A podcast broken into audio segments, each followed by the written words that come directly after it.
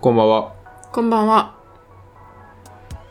あの、38回と39回にゲストで来てくれたうん、パフォーマーのねねねさんなんですけど、うん。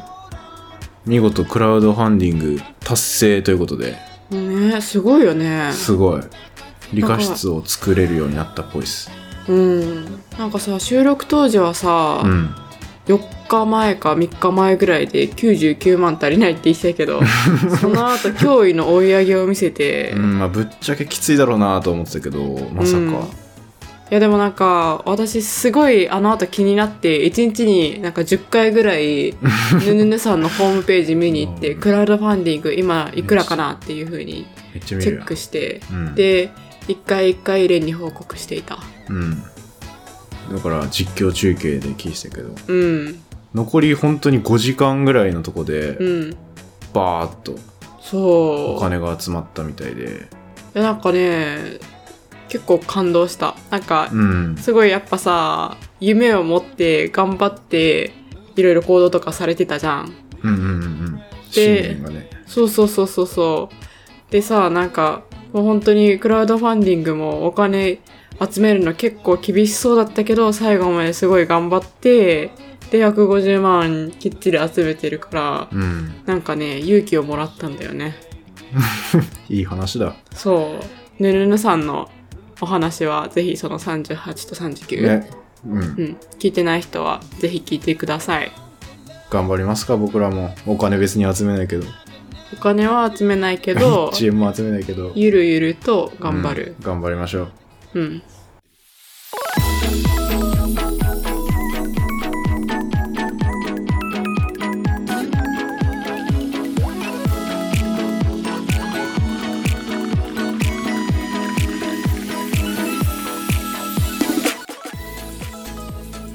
改めまして、レンです。エマです。サイエントークは、おしゃべり研究者と普通の OL が、世の中の気になることについて語るポッドキャストです。はい。本日のコーナーは、お便りが届いていまイす。イェーイ。ェーイ。ちょっと調査依頼が届いてますんで、はい。かなり長文なんですけ ど読みますかじゃあえーっとラジオネームほっぺんシャワーさんからはじめましてほっぺんシャワーですはじめはましじて。めまして気になったことがありどこで聞こうか知恵袋5チャンネルいやいやサイエントークさんだと思いお便りを書きますありがとうございます。先日海に遊びに行った時にふとなぜ海はしょっぱいのだろうと疑問に思いましたネットで検索したところえー1地球ができ雨が降った時に空気中のしょっぱいものたちが雨の中に含まれてそれが海になったから2川から海に水が流れる時岩などの中に含まれるしょっぱいものたちが溶かされて徐々に海をしょっぱくしてるからと2つの結論が出てきました最近ではどちらの説も正解となっているようですがそこでさらに疑問が生じました1番はわかるとして2の場合今もこれが起きているとしたら海の塩味はどんどん濃くなる気がしますうんうん。雨が降って山から海に水が出るときにしょっぱくなって、海の水は蒸発するので、しょっぱくない水だけ蒸発して、また雨になっての繰り返しになると思ったからです。海の水はだんだん今より明日、明日より明後日しょっぱくなるものなのでしょうか。だとしたらいつか海の魚はすべて浅漬け状態で上がってくるのでしょうか。個人的には煮付けが好きなので、あまり塩味の濃いお酒になると困りまおす。魚ね。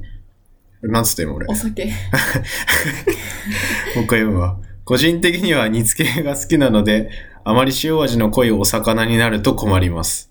お二人はどんな味付けのお魚料理が好きですかっていうことです。はい。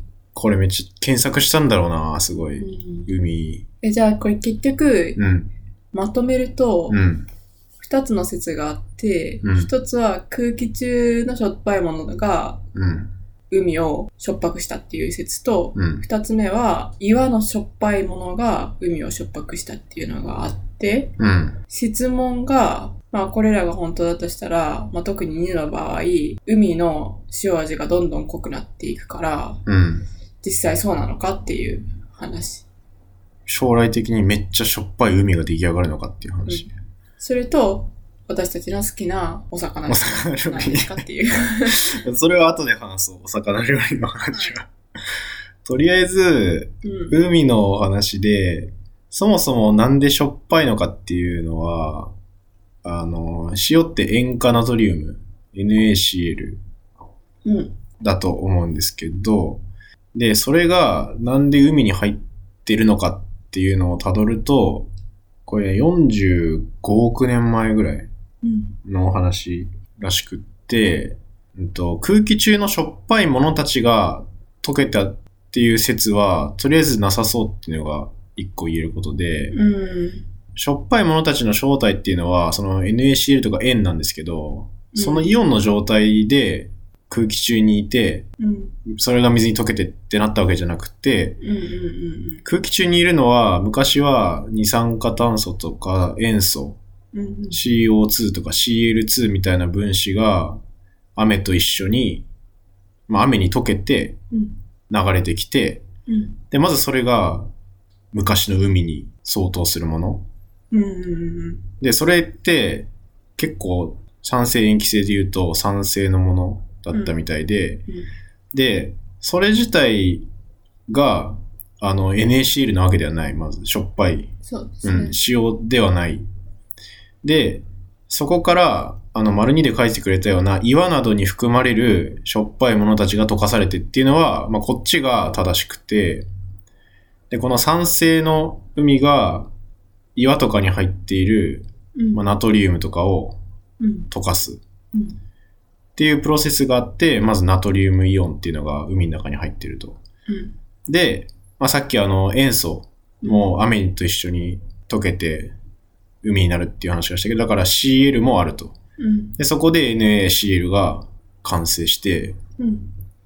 要は塩化ナトリウムがうん。海の中に含まれてるっていうのは、元々の由来はそういうところらしい。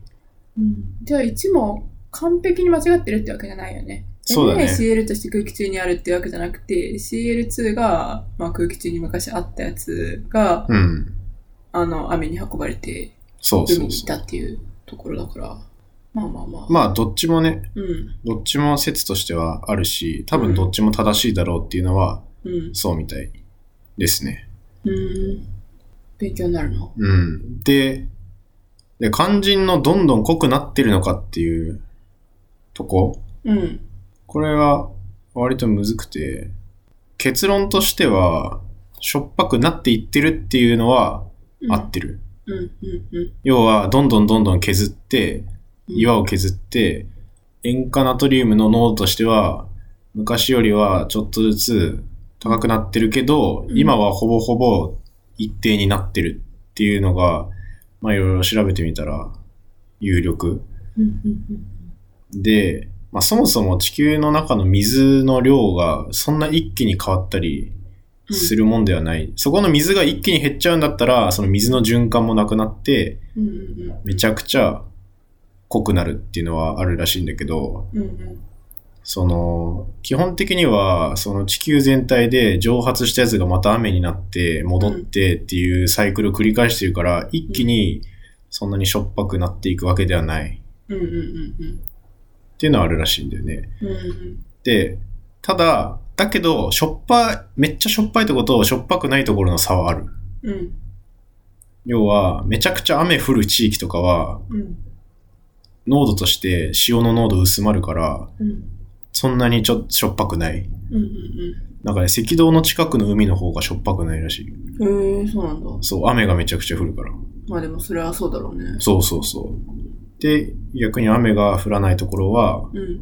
まあ、蒸発して、うん。違うところにそれが運ばれていってるから、うん。まあ、ちょっとしょっぱめ。うん。まあ、それでもなんか 0. 何パーとか、うん。数パーセントも変わらないぐらいなうん。塩の濃度の違いらしいけどね。うん。で、まあ、すごいわかりやすいのが、視界うん。死の海って書いて、視界、あの、体が浮くっていうので、うん。有名だけど、あれはめちゃめちゃ塩濃度が濃い海うん。で、人よりも海の方が密度が高くて人は浮くっていうものだけど、ああいうところは、もともとはその酸性の海うんの状態だったんだけど、そこで岩が削れてって、うんだけど湖みたいに水が溜まっちゃってるから、うん出てかない。うんうんで、そこで蒸発して、また岩が削れてっていうのを繰り返して、うんめちゃめちゃ状況としては、その、視界自体、そのエリアにおいては、めっちゃ塩のうん濃度が高くなってるっていうのが、視界。なるほどねうん。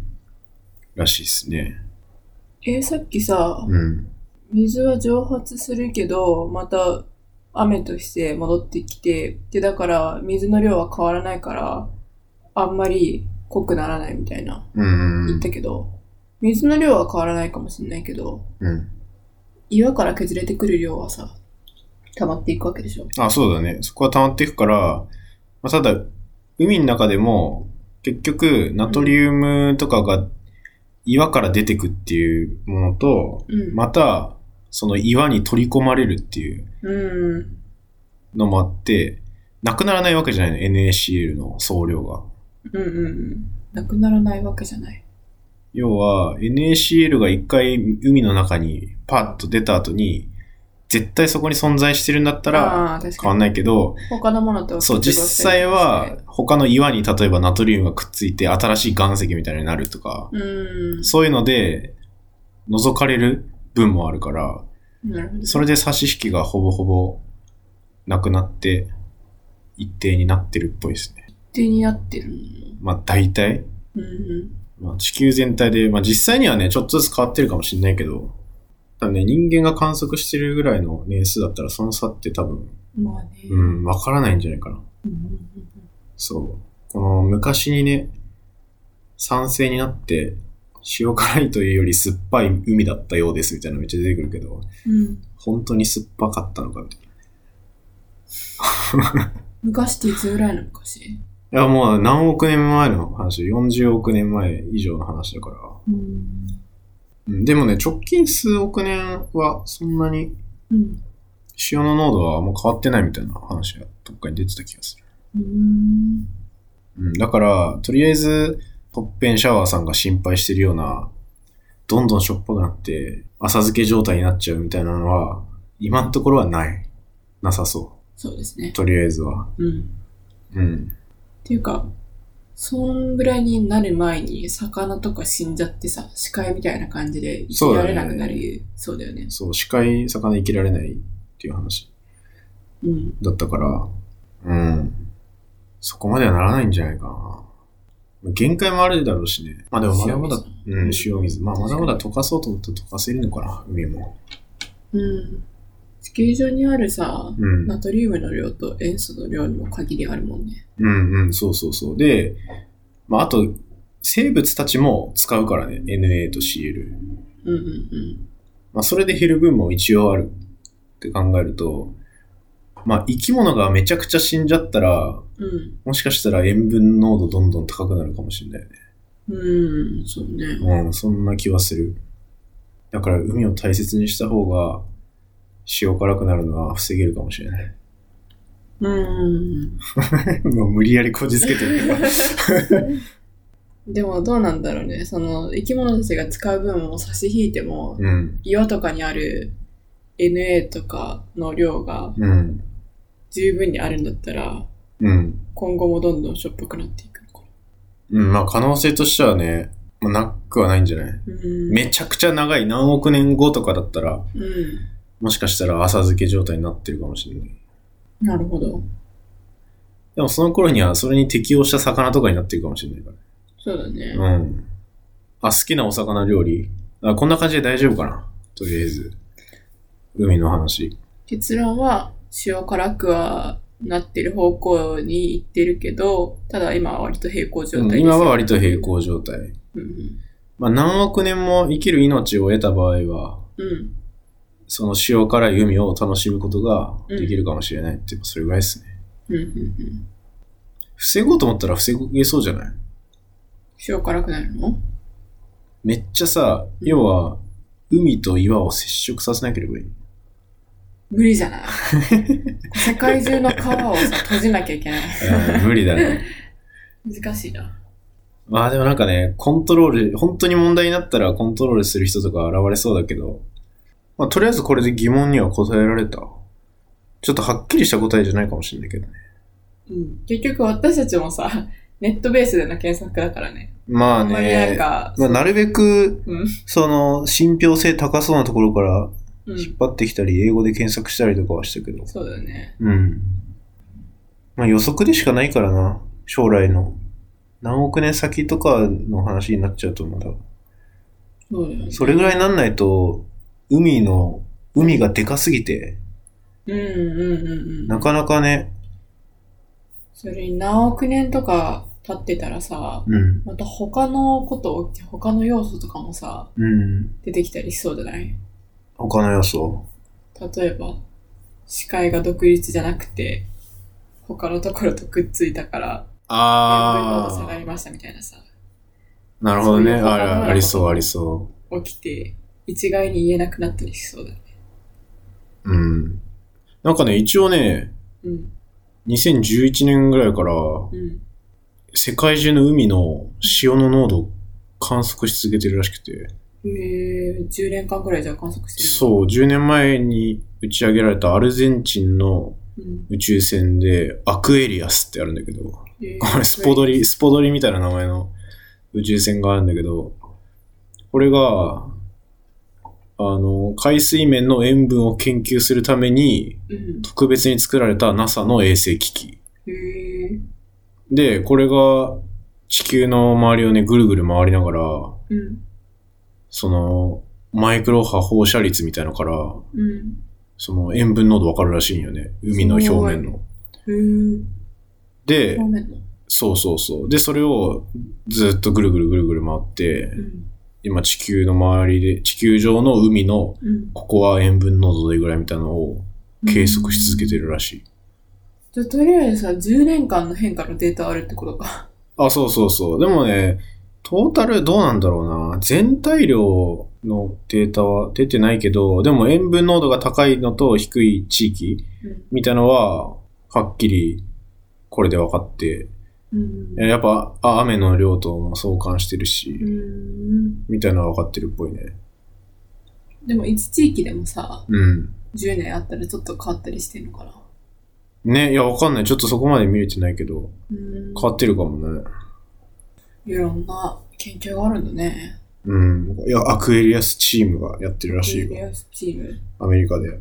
今でも動いてるらしいですね。へえ。アクエリアスの目的は、結局、塩まあ分でも濃度のマップ作りたかったんじゃないそうだね、塩分濃度のマップと、刑事変化。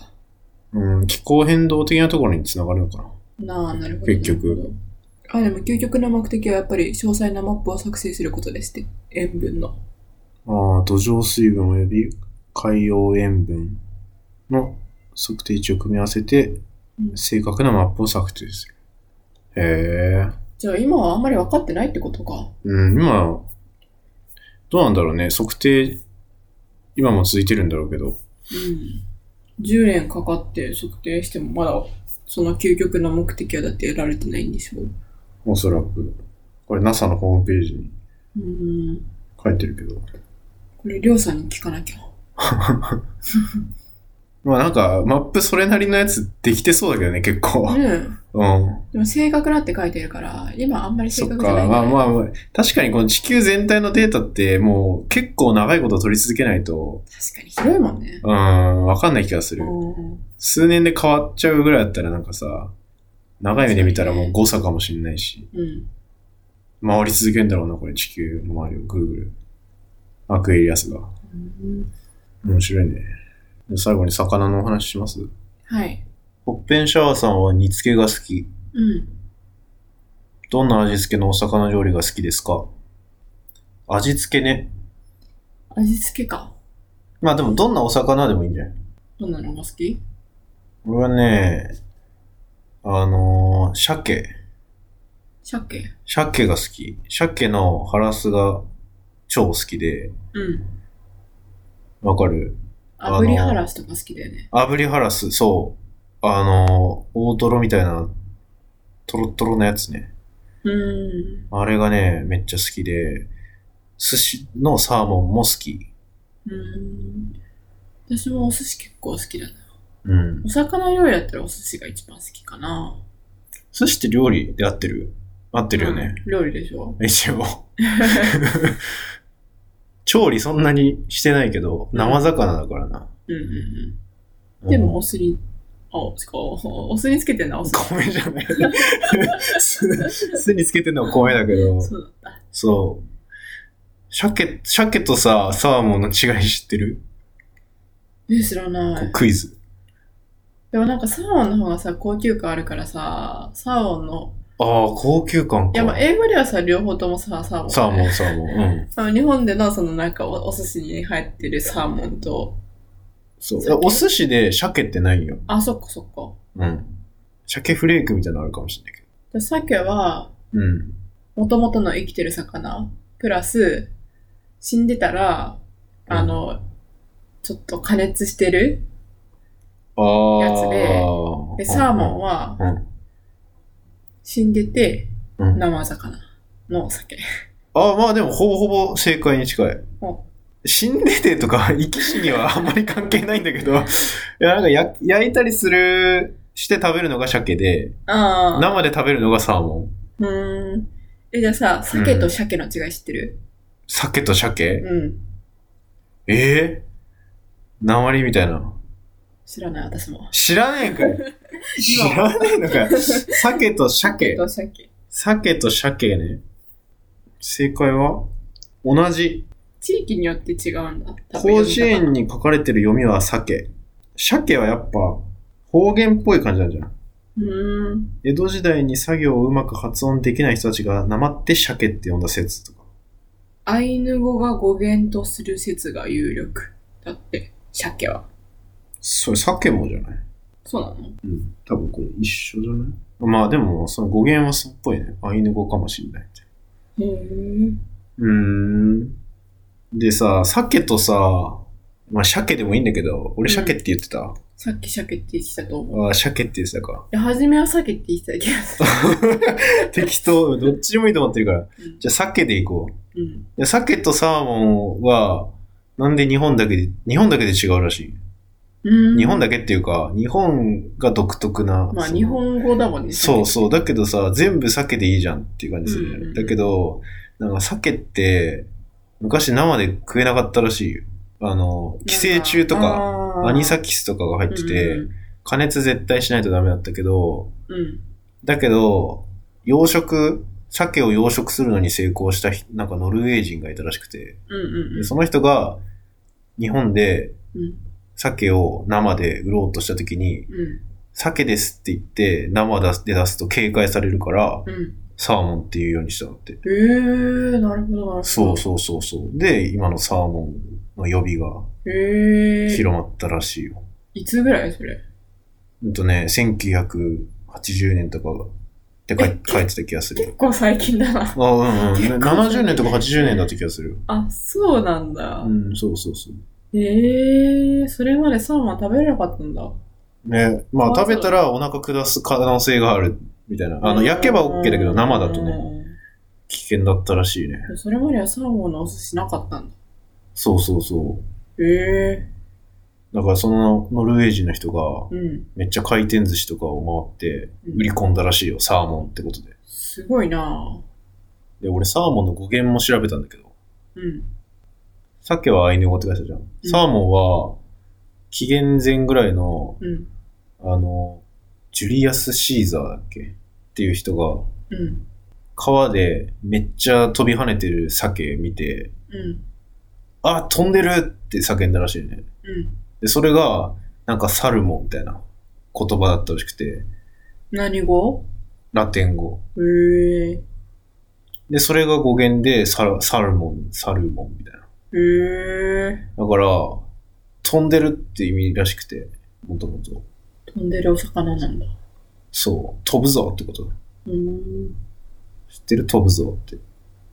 食ってみな、飛ぶぞえって。